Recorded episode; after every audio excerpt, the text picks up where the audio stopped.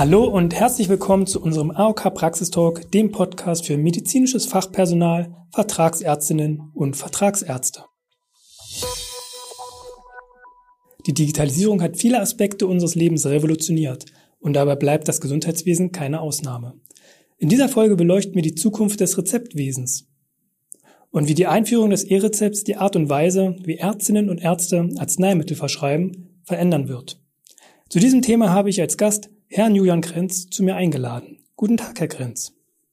Hallo, ich bin Julian Krenz und ich beschäftige mich bei der AOK mit der Einführung des Themas E-Rezept in Deutschland. Meines Erachtens ist das E-Rezept ein Meilenstein in der digitalen Transformation des Gesundheitswesens, das nicht nur eine effizientere Möglichkeit bietet, Arzneimittel zu verschreiben, sondern auch eine neue Perspektive für die Patientenversorgung eröffnet. Seit Januar 2024 ist das E-Rezept bundesweit flächendeckend für verschreibungspflichtige Arzneimittel für gesetzlich versicherte Standard. Können Sie uns einen Überblick über die Vorteile des E-Rezepts geben? Ja klar, aber bevor ich auf die Vorteile des E-Rezepts eingehe, wollte ich jetzt an der Stelle ganz kurz die Chance nutzen, eine kurze Info zu den Privatversicherten zu geben. Sie hatten eben erwähnt, das E-Rezept wird Standard für gesetzlich Versicherte. Arztpraxen können zunehmend auch für Privat, Privatversicherte E-Rezepte ausstellen. Ich würde Ärztinnen und Ärzten allerdings empfehlen, vorab auf der Seite der Gematik unter dem Pfad Anwendungen, E-Rezept und Praxen nachzulesen, welche Voraussetzungen hierfür erfüllt sein müssen. So, und jetzt kann ich auf die Vorteile des E-Rezepts eingehen. Also zunächst einmal ähm, macht das E-Rezept die Praxisabläufe erheblich effizienter. Durch die digitale Erstellung und Übermittlung entfällt der Bedarf an händischen Rezepten sowie beispielsweise auch zeitaufwendige Prozesse wie dem Drucken oder dem Postversand von Papierrezepten. Ja, vielen Dank auch für den Hinweis zu den Privatversicherten. Aber auch generell klingt es wirklich nach einer Entlastung für das Praxispersonal. Also die Vorteile sind ersichtlich. Ähm, wie sieht es denn beispielsweise mit Folgerezepten aus? Folgerezepte können innerhalb eines Quartals digital übermittelt werden. Dadurch ähm, bleibt den Patientinnen und Patienten ein erneuter Praxisbesuch erspart. Und Ärztinnen und Ärzte gibt es mehr Möglichkeit, sich um akut erkrankte Patientinnen und Patienten zu kümmern. Da ist mehr Zeit sicherlich nicht das Schlechteste. Das können die Ärzte gut gebrauchen. Ähm, noch eine andere Frage. Beeinflusst das E-Rezept auch die Dokumentation und Sicherheit der Medikation? Ja, ganz klar. Also mit dem E-Rezept und dem E-Medikationsplan stehen wichtige medizinische Informationen direkt zur Verfügung und können nahtlos in die elektronische Patientenakte integriert werden. Und durch eine lückenlose Dokumentation verbessert sich natürlich auch die Patientenversorgung. Und das wiederum wirkt sich doch bestimmt auch auf die Arzneimitteltherapiesicherheit aus, oder? Ja, definitiv. Durch die elektronische Erfassung der Verschreibung und die formale Überprüfung der E-Rezepte in Echtzeit entfallen Missverständnisse und Rückfragen, beispielsweise bei den Apotheken.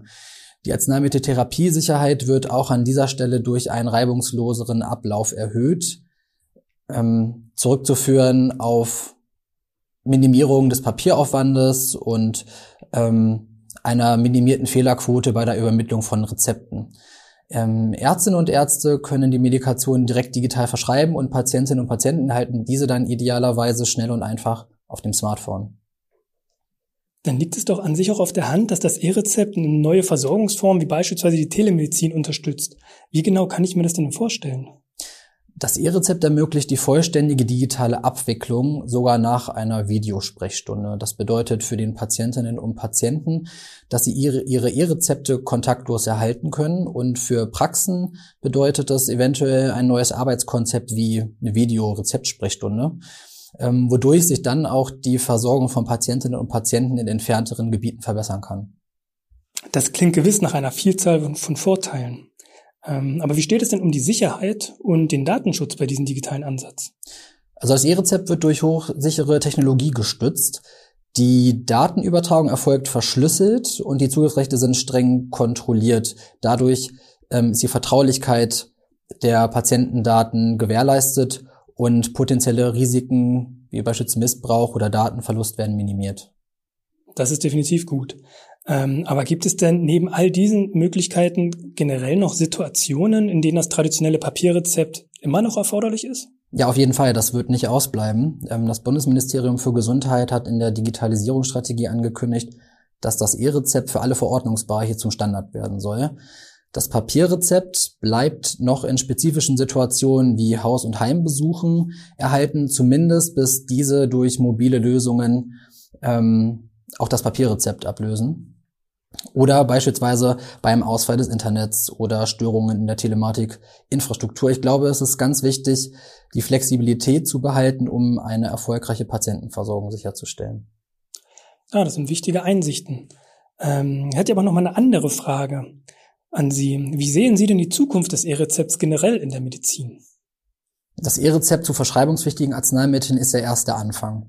Zukünftig sollen auch weitere Verordnungen digitalisiert werden, im Arzneimittelbereich zum Beispiel die Betäubungsmittel oder die teratogenen Wirkstoffe, der Sprechstundenbedarf wird digitalisiert, digitale Gesundheitsanwendungen und so weiter.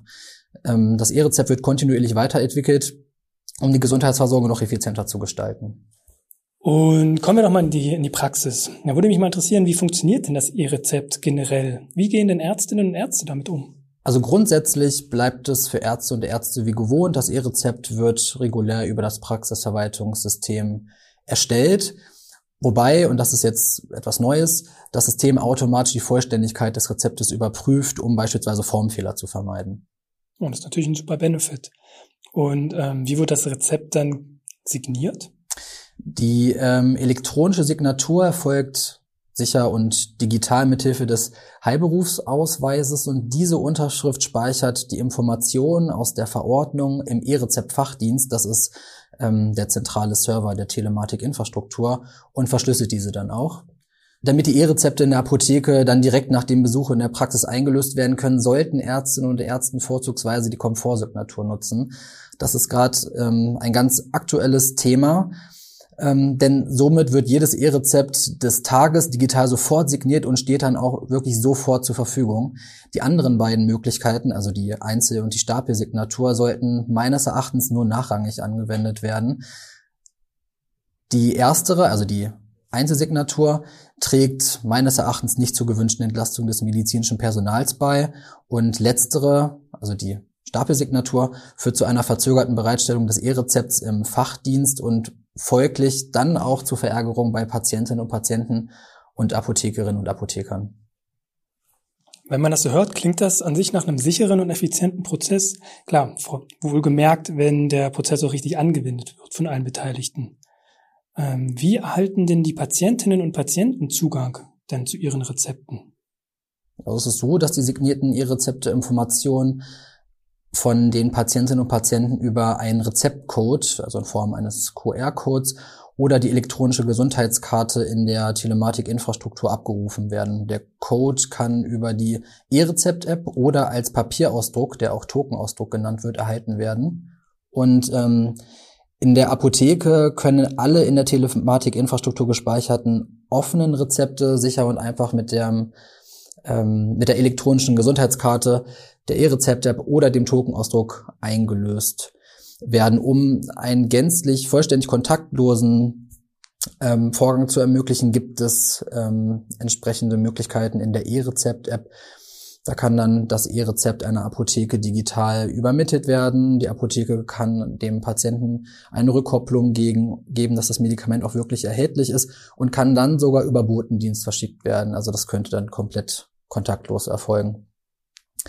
Ähm, weiterhin können Patientinnen und Patienten auch für andere Personen E-Rezepte einlösen. Das ist beispielsweise relevant für ähm, Familienmitglieder oder für pflegende Angehörige, die für ihre pflegebedürftigen Personen E-Rezepte einlösen wollen. Und dafür gibt es beispielsweise die Möglichkeit über die Weitergabe der EGK oder ähm, den Tokenausdruck mitzunehmen oder, was man auch machen kann, über die E-Rezept-App ein eigenes Profil für die Person anzulegen. Wenn wir uns das E-Rezept jetzt nochmal genauer anschauen, was ist denn eigentlich mit der Möglichkeit, mehrere Arzneimittel auf einem E-Rezept zu verordnen? Besteht diese Möglichkeit? Also es ist vorgesehen, dass bis zu drei Rezeptcodes auf einem Tokenausdruck zusammengefasst werden können. Und das ist ganz wichtig, dass jeder Rezeptcode ein eigenes E-Rezept darstellt. Also demnach kann ein E-Rezept nicht mehrere Arzneimittel enthalten, wie es beispielsweise auf einem äh, Papierrezept der Fall ist. Und was ich mir da frage, wo wir die ganze Zeit schon so sprechen, ähm, was passiert eigentlich, wenn ein Fehler im E-Rezept entdeckt wird? Wie geht man damit um? Wenn ein E-Rezept fehlerhaft oder falsch ausgestellt wird, gilt hier, dass nachträgliche Korrekturen nicht möglich sind und dann muss leider im Fehlerfall die Arztpraxis das E-Rezept löschen und ein komplett neues E-Rezept ausstellen. Und an der Stelle möchte ich anhand eines aktuellen Praxisbeispiels dafür sensibilisieren, dass Ärztinnen und Ärzte vor der Ausstellung eines E-Rezepts prüfen, ob das verordnete Mittel tatsächlich als Arzneimittel zugelassen ist. Es gibt da einen aktuellen Fall zum ähm, Wirkstoff Makrogol, äh, das bereits im November 23 für Aufregen, Aufregen sorgte. Ähm, da makrogolhaltige Präparate je nach Anbieter eine Zulassung als Medizinprodukt oder Arzneimittel haben können. Und die Ausstellung eines E-Rezepts über ein Medizinprodukt ist erst ab 2027 geplant, so dass jedes Mal, wenn eine Praxis ein Medizinprodukt über ein E-Rezept ausstellt, in der Apotheke eine Fehlermeldung erscheint und die Praxis dann ein neues Papierrezept ausstellen muss. Und ich glaube, dass bis zur vollständigen Umstellung aller Verordnungsbereiche auf eine elektronische Verordnung wir uns mit vergleichbaren Herausforderungen im Praxisalltag leider immer wieder ähm, beschäftigen müssen. Ich merke schon, der Teufel steckt im Detail. Das ist aber ein guter und wichtiger Hinweis. Dass das E-Rezept das Gesundheitswesen nachhaltig verändern wird, ist unstrittig. Es bietet zahlreiche Vorteile für Patientinnen, Patienten und ärztliche Praxen, wie Sie zahlreich gerade schon aufgeführt haben. Doch wie steht es um die Zukunft? Welche Weiterentwicklungsmöglichkeiten gibt es? Also meines Erachtens liegt die Zukunft des E-Rezeptes in seiner Integration in das Gesamtsystem der elektronischen Patientenakte und anderen Gesundheitsdaten. Eine wichtige Entwicklung ist die Integration von weiteren Verordnungen und die Möglichkeit Interaktion mit anderen Arzneimitteln direkt beim Ausstellen des E-Rezepts, vielleicht irgendwann auch mal unter Einsatz von künstlicher Intelligenz zu prüfen. Ähm, ich finde, dieser Fortschritt könnte die Gesundheitsversorgung noch wesentlich sicherer gestalten. Künstliche Intelligenz. Man hört es gerade an allen Ecken und Enden. Das klingt auf jeden Fall nach einer faszinierenden Zukunft. Aber gibt es auch Herausforderungen auf diesem Weg? Ja, auf jeden Fall. Also meines Erachtens ähm, liegt die größte Herausforderung in der Harmonisierung und Standardisierung von Systemen, um dann eine reibungslose Interoperabilität zu gewährleisten. Ich denke auch, dass der Datenschutz und die Datensicherheit weiterhin Schlüsselthemen sein werden. Es ist spannend zu sehen, wie das E-Rezept den Praxisalltag verändern wird. Leider sind wir schon am Ende unseres Podcasts angekommen. Aber ich habe noch eine letzte Frage. Wo kann ich mir als Ärztin oder als Arzt weitere Informationen rund um das Thema E-Rezept einholen?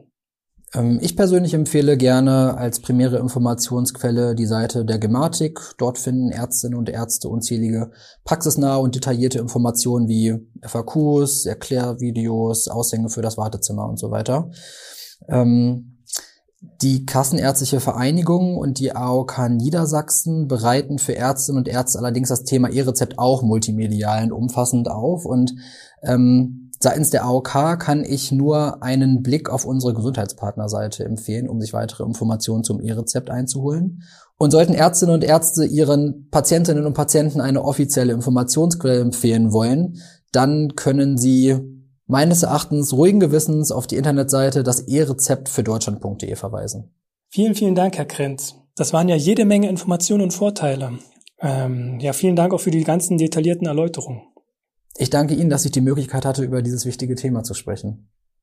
Die AOK Niedersachsen unterstützt Sie, liebe Hörerinnen und Hörer, gerne, wenn Sie in dieser Hinsicht weiteren Bedarf haben.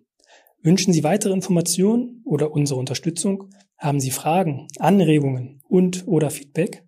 Dann schicken Sie uns einfach eine E-Mail an praxis-talk.nds.aok.de. Wir wünschen Ihnen alles Gute und einen erfolgreichen Praxisalltag und freuen uns, wenn Sie auch demnächst wieder reinhören. Machen Sie es gut.